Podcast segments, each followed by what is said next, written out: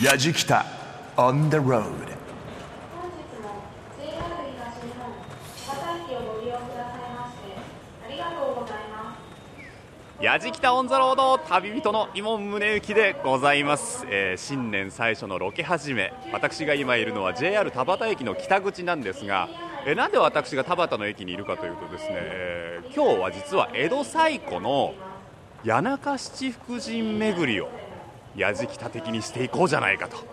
思っておりましてその最初のスタートが田端なんですね、えーこちらにはですね神保を授けてくださる福六十様が祀られています。え東岳寺というお寺があります。そこをスタートして上野の弁財天を目指す旅なんですけれどもこの谷中七福神巡り僕もプライベートでよくやっててですねあのー道すがら本当に下町を歩くんでいろいろ魅力的なスポットがあるんですよね。谷中七福神を巡ってる間にえ谷中銀座で食べ歩きがあるのか一体何があるのか。今朝の8時45分なんですけれども、えー七福神巡りする方かなり多いのかなと思っていたんですがあんまり人がいません。一体どうなってるんでしょうか。まあでもですね今年1年の開運を祈願する旅ですのでえやじきたオンザロードしっかりと7つの神様にお参りしていきたいと思います。リスナーの皆さんの、えー今年の幸せも一緒にお祈りしていきますんでね。今日も最後までお付き合いください。やじきたオンザロード耳で感じる旅番組。ご案内役の松本英子です。この番組は日本全国津々浦々そこに暮らす方々との出会いを通じてその土地の魅力やゆったりと流れる時間をお届けする旅番組です。今回のやじきたは災難を取り除いて福を呼ぶ江戸で最も古い七福神谷中七福神巡りです。さあところで七福神の名前全部言えるでしょうか？うんちょっと怪しいなという方いらっしゃるかもしれません。谷中では七福神を正直の恵比寿。不在いわゆる富や財産の大黒天。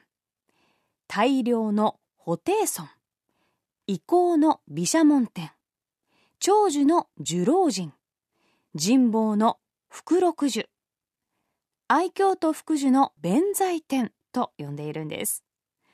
古くは室町時代から存在していたようなんですが庶民に広く親しまれるようになったのは江戸時代に入ってからだとか。その江戸の中で一番古い巡礼と言われているのが共和3年。風俗や慣習などを綴った文献共和雑記に初めて登場した東京谷中の七福神巡りなんだそうです。7つの災難を避けて7つの福を与えてくれる神様谷中七福神。イモンさんがリスナーの皆さんと番組の開運を祈願しながら散策します。旅の様子は番組ホームページの動画や旅日記でも楽しむことができます。ぜひホームページをチェックしながら聞いてみてください。それではやじきたオンザロードスタートです。やじきた on the road さ田端駅の北口ねロータリーになってるところをスタートしてここはあの昔山手線ぶらりでもね回ったエリアですので僕にとってもちょっとあと今日のディレクターのゴルッチ佐々木にとってもですね非常に馴染みの深い場所でございますけれど。え今日のメンバーですがディレクターは佐々木ゴルッチ佐々木さんでございます。そして作家は僕とはロケ初めてですね。とてもお美しい女性作家の河合さんでございます。そしてカメラマンは橋本君でございます、えーし七福神巡りって自分のね足で回っていくんですけれども谷中の七福神ね割と距離もあるんですよね。多分普通に、えーまあ、お参りしながら巡ると4時間5時間ぐらいかかるの4時間ぐらいかな？この切り通しも懐かしいですね、このロケで。懐かしいねロケで歩いた、久保さんと歩いたの。歩いたね。そうだねこの切り通し真言宗東岳寺という大きな大きな石碑がありましてですね、えーやってまいりました、えー赤神仁王尊というね阿蔵雲蔵祀られておりますけれどもその名の通りお像にですね赤紙がものすごい量で貼られてて これすごいな。仁王様の姿が全くわからないっていうですね赤い髪のなんかこう森蔵が 森蔵とキコロの森蔵が2体いるみたいな感じになってますけど赤髪だらけでその隣に東岳寺の本堂があるんですけどもちょっと早速ね福六十様お参りに行きますかね。やじきた on the road さあ東岳寺にやってまいりましたのでですね今日はこちら先代のご住職の奥様でいらっしゃいます岩脇貴子さんにお話をお伺いしていきます。岩脇さん明けましておめでとうございおます。めでとうございます。どうぞよろしくお願いいたします。天気はお忙しいところ押しかけてしまいまして。お寒い中お出ましありがとうございました。あの谷中七福神詣はあの人手でいうとやっぱこの正月すごいですか？はい、10日間に限らせていただいてますので、ええ。やはり皆さんあのもう今年はやはり特に多ございましたね。今年特に多いのは何か理由があるんですか？暖かかったせいでしょうもあるんですが、はい。はい、あのやっぱり谷中七福神は江戸で一番最初にできてる七福神ですから、はい。あの毎年リピーターじゃないですけれどお周りの方とかもう今日からは団体さんが入ってきます。あの実際に戸垣さんでは谷中七福神の中では福六寿様を祀られておりますが、はい。福六寿というのはどういった神様なんですか？神保の神様。神保。はい。ということはここでお参りするとその1年をこう神保をよく得られる。はいそうですね。江戸最古っていうのは何か言言われがあるんですか？ああの徳川家康公の時にあの天台宗で天海僧正であはい有名な、あのお坊様いらっしゃる方が、ちょうど江戸城からこちらが北の鬼門に当たるんで。あそうなんだ。それでその鬼門よけのえーご神殿なされて七福神ができたということで、うわそうなんですか、はい、ですからこの、まあ、田端にあったわけではなくて神田あの須田町の方にこういう仏様がだんだん年月とかこう回ってこちらの方に福禄寺と東岳寺の方は、あはい。の来てるので、えーじゃあ東岳寺の歴史自体は、はい、その室町室町うわすごい、はい、創建でございます。すごいですね、そして、えー徳川の時代にははい。江戸の鬼門封じとして、はい。この七福神巡りが、はい。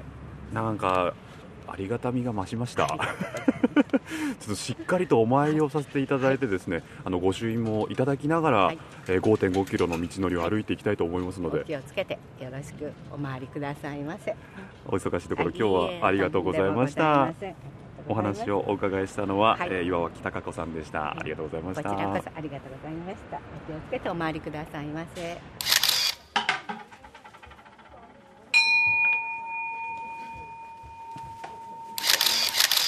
東岳寺の裏手今の時期しか開いてない庭園にやってきました。初めて入りますけども立派な庭園だな。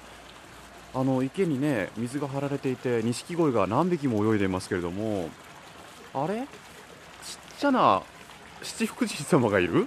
ひょっとして。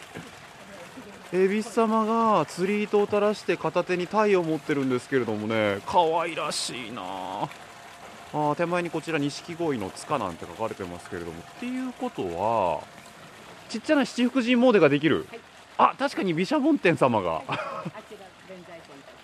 あれ？本当だ。あ一番山のてっぺんに弁財天様が琵琶を持ってね立ってますけれども。え？あそこにいる鹿がいるってことはあれは寿老人だ。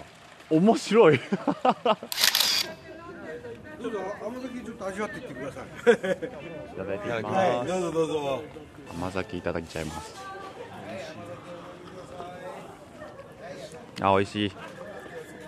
美味しい。やじきた on the road. やじきたオンザロードやじきた的七福神巡りの旅をしております。旅人の今宗行です東岳寺で神保を授けてくださる福禄寺の神様にお参りをしてで我々はそこから一路清雲寺に向かって歩いています。こちら恵比寿様ね。あの祀られてるということなんですけれども東岳寺から歩いて20分ぐらいって言ってたかな。一駅分ですね。一駅分ね歩く感じになりますね。んだから田端の駅から今度は西日暮里か。西日暮里の駅がもう目の前の場所まで来てきました道館山通り。信号待ってます。ここはやっぱ大きなね目抜き通りになってまして、えーすぐ近くにはですね山手線ぶらりの時にもお邪魔した道館山あの公園があったりするんですけれどもがあったりね。その近くにあの名門海星高校があったりとかしますがこれを渡ってもう少し歩くと恵比寿様がいらっしゃる清雲寺に多分たどり着くのではないかと。おお来た来た。ちょっとゆったりとした坂を登って清雲禅寺。さてお寺の敷地の中に入ってきました。砂利が敷き詰められててね目の前には、えー立派なお寺の本堂があります。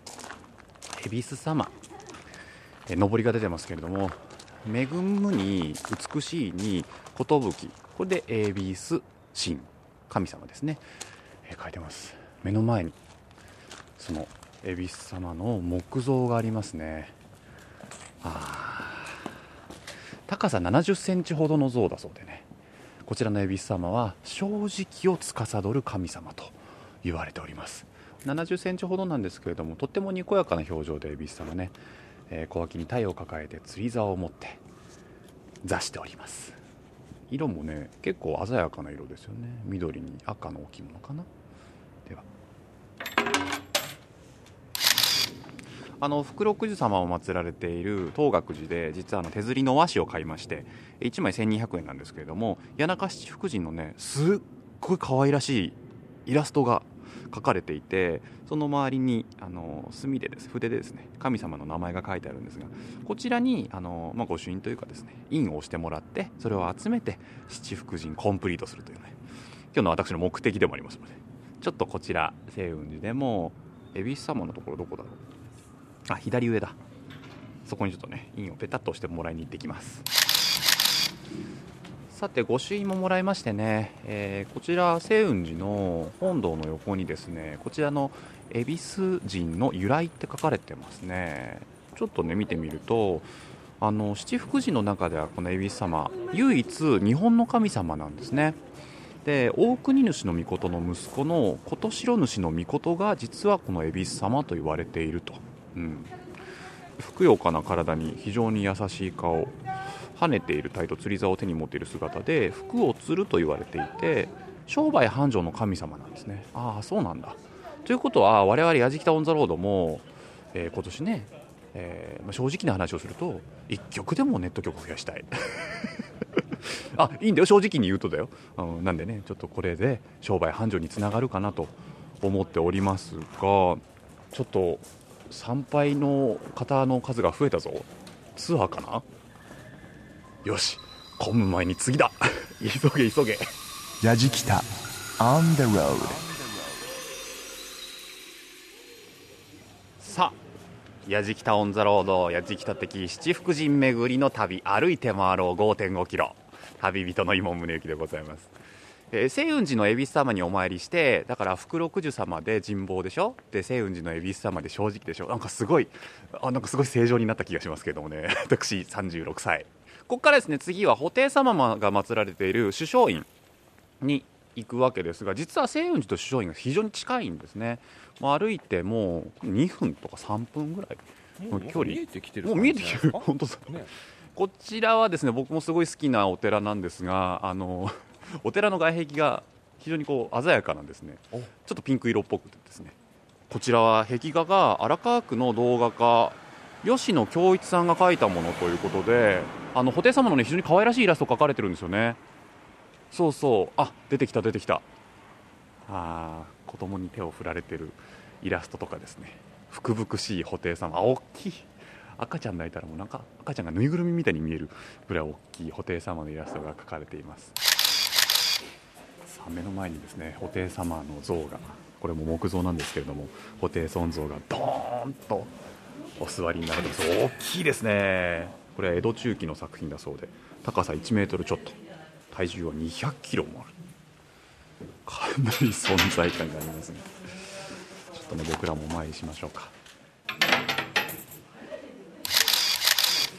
えー首相院の中に入ってまいりましてね、えーここからですね執事の戸田教諭さんにお話をお伺いしていきます。戸田さんよろしくお願いいたします。どうもこんにちは、こちら創建いつなんですか？400年ほど前でございまして。そんなに。もともと谷中霊園の方に、はい。観音寺という大きなお寺がありましたが、えーそこが幕府に、えーお取り潰しになりましてでそれから年代を経てですねこの首相院という、えーお寺に現在なっている。七福神の神様の中では布袋様はご利益はどんなご利益になりますか？大量と申しまして、はい。測ることのできないほどの大きな服をいただけるという、ええ。それとですね、はい。えー布袋様は実在の人間でえあった唯一の神様でございまして、えはい。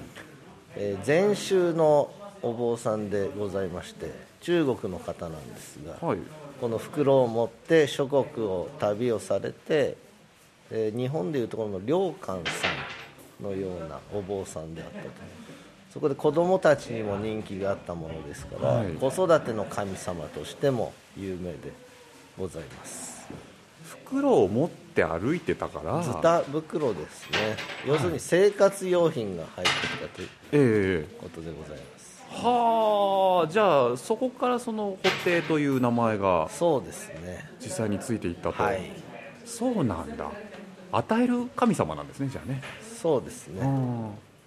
あの私どももしっかりとお参りをさせていただいたので何か今年は番組に服が来るようにね来たらいいなとは思ってるんですその布袋様のような笑顔で1年間を過ごしていただきたいということでござい かりました。なんか肝に銘じますいやお忙しいところ今日はありがとうございました、はい、どうもお疲れ様でございます。お話をお伺いしたのはえ首相院執事の戸田教友さんでした。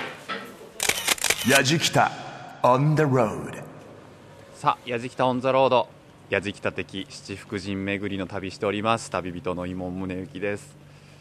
首相院で大量の服をいただいたんでこう番組的にはもうこの3福神ぐらいで大丈夫なんじゃないかなって思うんですけどもあと4福神いますからねそうなんだよな。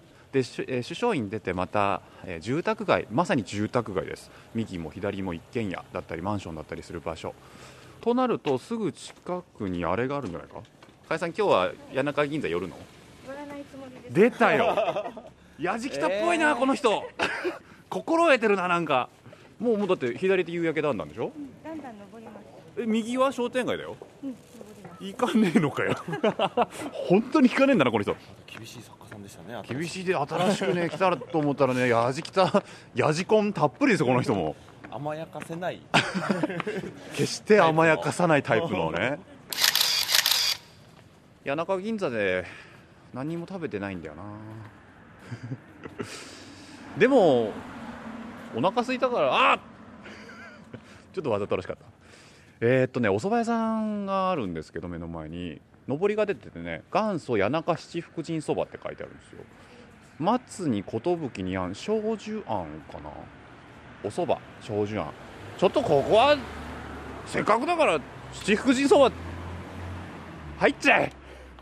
入っちゃえ入っちゃえもう。やじきた on the road こちらのおかみさんの橋本明美さんにちょっとお話伺っていきたいと思います。橋本さんお忙しいところすいません。よろしくお願いします、はい七福神そばのメニュー表にもありますけれども、はい。これ何が入ってるんですか？えー、七福神ですから、はい。まあ神様はね、えー、7人いらっしゃいますので、その中の、まあ、こじつけみたいになりますけども。ちょっとシャレっぽい感じですよね。それで、まあえーまず恵比寿様で、エビを入れまして、はい。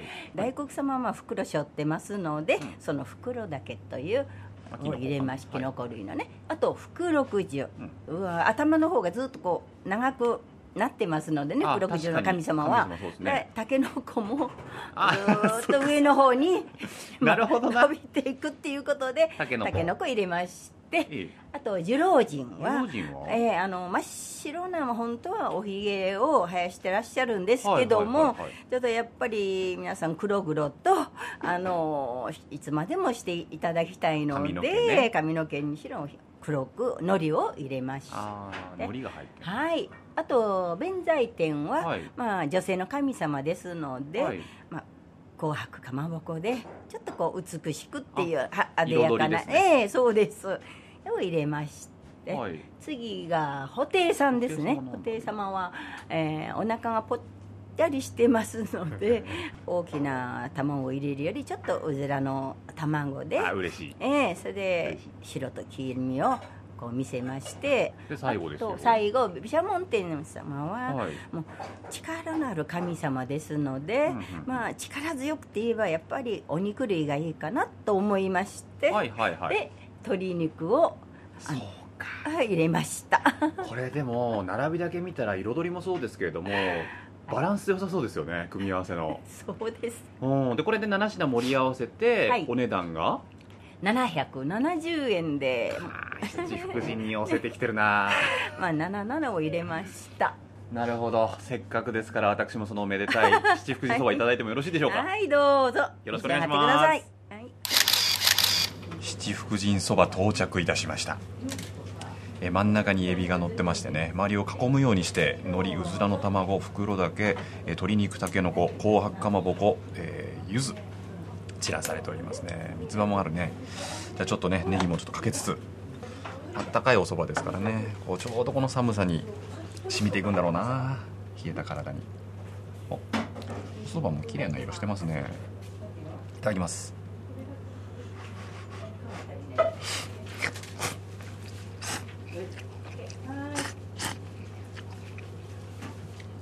うん。あったまる。いいお味ですね。あの本当に。関東のお蕎麦っていう出汁で。とっても美味しい。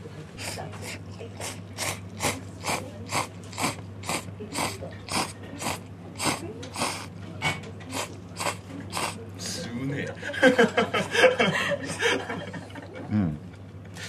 思いのほか長かったね。Yajikita on the road. Grooves and moves your day. やじきたオンザロード耳で感じる旅番組。今回は江戸最古の七福神東京谷中の七福神巡りと題して旅人の伊門宗行さんが旅をしています。さあ伊門さんとやじきた一行続いては長安寺に向かいます。七福神そば美味しかったな。庄寿庵さん。30年です安定の美味しさって感じがしましたね。なんか。ほっとする味でした。この辺りにまた七福神の神様がいるお寺があるんですよね。あそうそう思い出したここだ。長安寺です。さて長安寺の、本堂の中に入っていきます。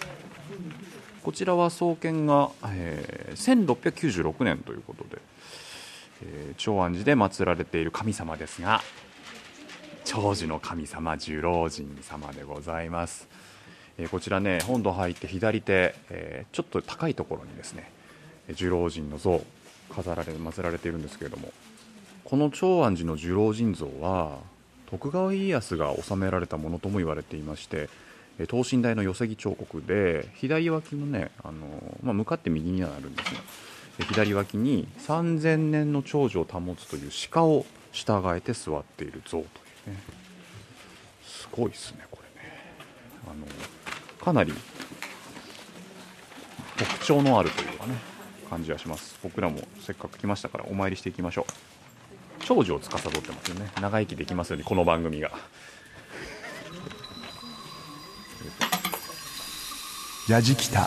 on the road.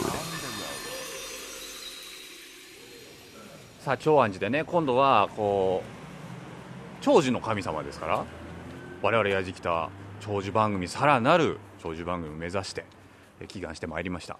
これで今僕らは4人の神様かな？回りましたね、人望は授かりましたし正直な心も持っています。そして、えー服は大量にもらいました。しかも長寿番組になる。もういいんじゃない？4福神ぐらいで。いや違う。こんだけ長い番組ですからもうちょっと威張りたい。もうちょっとみんなに威張りたい。次ねあの天王寺というお寺。こちらには、え毘沙門天ですよ。毘沙門天のね神様の、えー由来というかですねこちらのご利益が、えー、意向っていうね。もうもはやなんだろう俺たちは何を目指しているんだっていう。意向が授かるっていうね。もうちょっと威張りたい。実はオンザロードさあさあ出てきましたね、えー目の前。立派なもんだな天王寺、えー五穀山天王寺。こちらに毘沙門天が祀られているという。はいこっちよこっちよ。ついに、えー神様をお参りするのに行列になってきました、えー天王寺の創建ですがなんと1274年文永11年なんと谷中で最古のお寺だそうです。もともとは毘沙門天はヒンズー教の神様クベーラだったそうで。で仏教に取り入れられてご方針となり毘沙門天になったという仏様です。多聞天ね。お釈迦様の説法をいつも熱心に聞いていることから多聞天というね。イモン担当は違うんですあなんだと？イモンは違うよ、うん、あ近いねイモンタン人の話聞かないって言われたから。あ 喋る方です喋る方です人の人に聞いてもらう方です。イモンタンあの去年ゲッターズ飯田さんに人の話聞いてないですよこの人って。言われちゃったから。多聞天はすごい多聞天すごい聞いてくるイモンタンは聞いてくモンタンは聞かないね。相反してます聞くふりは上手多聞天というと四天王の一人なんですけどこれ毘沙門天と一緒ですね。でも四天王の一体として安置する場合は多聞天と呼んで、えー一体そのもので安置する場合は毘沙門天と呼ぶのが一般的だそうで。あだからここは毘沙門天と。なるほどね。ね天王寺の毘沙門天の像は中国の唐時代の武将風の甲冑をまとい、えー邪気の上に立って左手に宝刀右手には宝棒を握っていると。財宝をもたらし心に勇気と決断を与えてくれると言われているので古くから武人の熱い信仰を得ている神様だっていうことですね。勇気と決断ね。去年俺本当なかった。毘沙門天の像は奥中央平安時代って書いてありますよ。あそうかでも創建が1200年代だからそういうことか。そうですね。よし。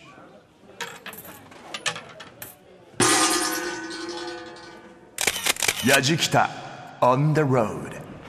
やじきたオンザロードやじきた的七福神巡りの旅しております。旅人の今宗行です今ですね、えー我々は谷中霊園ちょっと抜けました。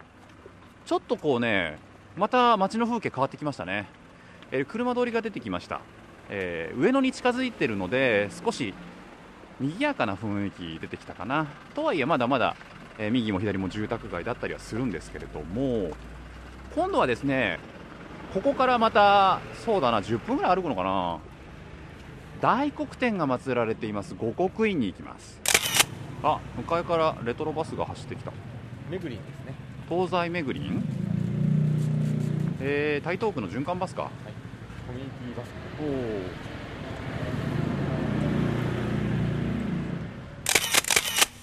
おお。谷中七福神の上りが出てきた。五国院に着いたかな？ここがもうザお寺な感じしますよね。五国院。大黒天ここねあの学童があるんだよね。舞を舞ったりするわけでしょ、えー大黒天様。こちらは本堂の中に大黒天祀られてますんで、えー早速ちょっとねここで中に入っていきたいと思います。さあではですねここで、えー、五国院のご住職神田隆順さんにお話をお伺いします。神田さんよろしくお願いいたします。あよろしくお願いします。こちらは大黒天様が祀られてますけれども、大黒天様はご利益は？まあ、不在商売繁盛ですとかね子孫繁栄ですとか、まあ、富をもたらしてくれるという、まあ、神様ですのでもともとどの国の神様なんですか？もともとはインドですね。インドの神様なんだ、ええ。インドの神様がなんでまた日本に来て不在の神様にそれはもうあのもともとは、えーまあ、シバ神の化身としてね、えー密教の神様として、えーマハーカーラという、はあまあはあマハーというのはサンスクリット語で、えー大きいという意味で、えーカーラというのは黒です、はい。ですので大黒天というまあもともとは仏法仏様を守護する守護神として、えーそういった神様として祀られておったんですけれども、はい。それが、まあ、日本に来ますとこう神仏集合というのがありまして仏様と神様それぞれ対にするということが行われまして、はい。えーその時にこう大国主の御事という、えーはい。日本の神様とええ。一緒になりまして、まあ、字は違うんですけれどもね大黒天は、まあ、大きい黒と書きますけれども大国主の御事は大きい国と書きますけれども、はい。ええまあ、同じ音だということでそれが一緒に祀られるようになりましてでえ形としてもともとはその仏教の守護神ですからええ。結構昔の大黒さんはおっかない顔をしておったんですけれどもへえ。そのあの大国主の御事という神様と、はい。まあ、一緒になったことで今のような形で非常にふくよかな、はい。あー優しいお顔をね。おね神様になったというのが今の大黒天ですね。神様ってそういうふうな変化の仕方をするそうですね。んですね。はい。面白いって言ったら失礼なのかもしれないですけども、でもあの顔だからこそきっと江戸の皆さんにも、ね、親しまれていたんでしょうねちなみになんですけども五国院の創建自体は？あ寛永の初めになります。寛永の初め。ええ。えーまあこのもともと五国院というお寺は、まあ、東叡山寛永寺という、まあ、この上野の山、上野の山全体があその寛永寺というお寺だったんですけどもおそこのお寺の釈迦堂といいましてねお釈迦様をお祭りするお堂だったんです。ーですのでえ今でもその大黒さんの、まあ、後ろにはあのお釈迦様がね、はい。祀られておってもともとご本尊というのは、えーおお釈迦様なんですね、はい。ただ、まあ、私服人の間は、まあ、大黒さんを周りに来るということで、まあ、正面にあのお出ししておるんですけれども。あいつも違うんですね。いつもいつもはもともとねあのご本尊さんが真ん中ですから。あそうかそうか。えまあ、この期間はということで、え真ん中でお参りしやすいようにしておるんですけれども。であこちらで、まあ、そのお牧院ができてすぐですかね、はい。えーまあ、あの大きな法要を行いまして、はい。えーこれがもともとその徳川と豊臣の、ね、大阪あ夏の陣冬の陣と大きな戦いがあったんですけれども、まあ、そちらで、えーまあ、亡くなられた方のおご栄光亡くなられた方のご栄光をするという法要を敵味方なく、まあ、江戸時代になって、まあ、平和な世の中になったのでそういった亡くなられた方の供養をするという、まあ、大きな法要が執り行われまして、はい。そして、えーその時に徳川家光公から、まあ、そうやってあの亡くなられた方のご栄光をするということも大事だけれどもこれからは、まあ、江戸の市民が全て豊かにね、えー食べるものに困ることなく、まあ、暮らせるようにえー大黒天も祀ってほしいということで、えーそのえー画像をね、えー三代将軍家光公からあ賜ったんですね。それ以来あの五国院は大黒天もお祭りするようになったということで、えー今もこのように信仰でたくさんいろんな方が見られるようになったんですね。いやでもこれからますますね3倍の方も多くええ。なるでしょうし、はい。お忙しい時間帯だと思いますけれども、あい。えいえありがとうございました、はい。どういたしまして。えお話をお伺いしましたのは、えー、五国院のご住職神田隆順さんでした。七福神の神様の中では不在。富の財と書いて不在を司るご利益があるということでね。えーさすがお正月鏡餅が飾られておりますけれども。やじきた On the road. さて、えー五国院を出ました。大黒天様にしっかりとお参りしてまいりましたよ。不在ですからね。で、えーここからね、えー上野の弁天様のところまで歩きます。上野の弁天様だったら皆さんひょっとして東京に来た時に見たことあるよっていう方もいるかもしれませんね。不忍の池に弁天堂がありまして、ね、あそこも実は谷中七福神の神様の一つだったというねただここからねあの五国院から歩いて20分ぐらいなのかな、まあ、ちょっと歩きます。住所はもう池の畑ですね。えーこちらに実は面白いスポットが一つありましてね、えーホテルなんですけど。これもう見えてきましたね。水無月ホテル大外荘。大外荘っていうぐらいなんで森鴎外とつながりが深いんですね。ホテルなんですけどなんと館内に森鴎外の旧居昔のお家ですね。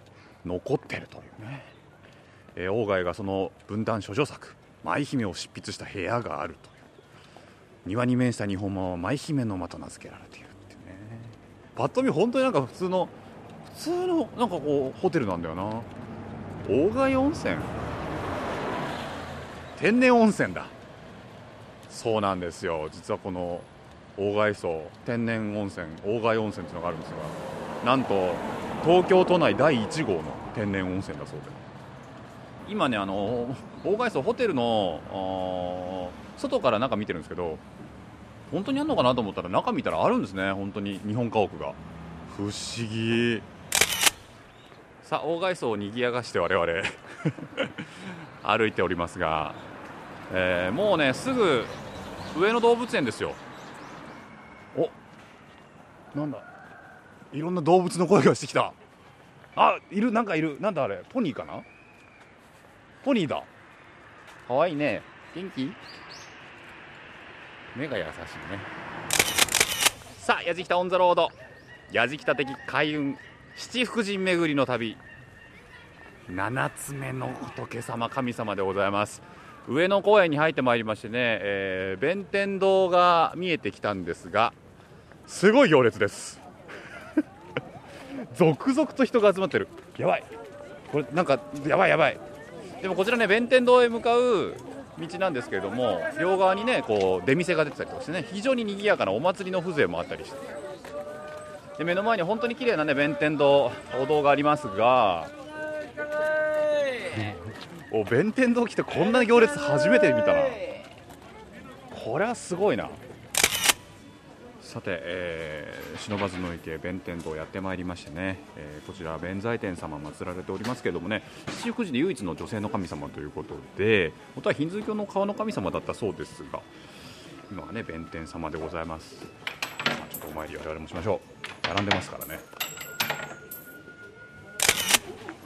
この弁天様なんですけれども普通だとねなんか琵琶を持って優しい表情のね、えー、女性の神様イメージされる方多いかもしれませんが実はこの上野の弁天様っていうのはハッピー弁財天と言いましてね、えー、8本の手がある神様なんです、えー、それぞれですね結構惜しいというか左手に弓刀斧剣弱右手に線三個撃特攻書輪を持つ、えー、軍人の天女と呼ばれているということでねかなり勇ましい神様になります。これ意味があってですねあのもちろん福を授けてくださるんですけれどもそれと同時に、えー、お参りをした方々の苦しみを取り除いてくれると。そういう神様なんですね、まあ、結局その優しさっていうところはあるんでしょうけれども、えー、まあこちら愛嬌。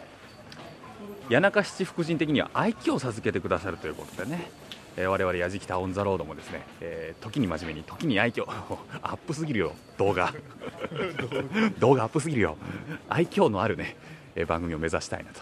可愛いなやじきたさんはなんて言われるようなね番組目指したいなと思って。アップすぎるよ動画。さあというわけでやじきた on the road。今回はですね、えー、やじきた的谷中七福神巡りの旅ということで私旅人井門宗之。巡ってまいりました。もう総波数でいうと5.5キロおよそ。なんですけれどもねあのポイントポイントにお参りするところがあったんでそんなに長く歩いたかなという感じはしません。で今ね弁財天様にお参りを終えましてえこれでえ袋で神保をもらって正直さもらって、えー、あと長寿ももらってああれだ大量服を大量にもらうやつで、えー、あとは遺構もあってえー、不在もらって最後に愛嬌ということでもう何完璧？完璧なんじゃないかなこの番組と。思います。というわけで「やじきた on the road」新年初ロケでございましたが、えー、皆さんのところにはきっと七福神の福が来るであろうということをお祈りしまして、えー、ここら辺で お開きとさせていただきたいと思います。結婚式か。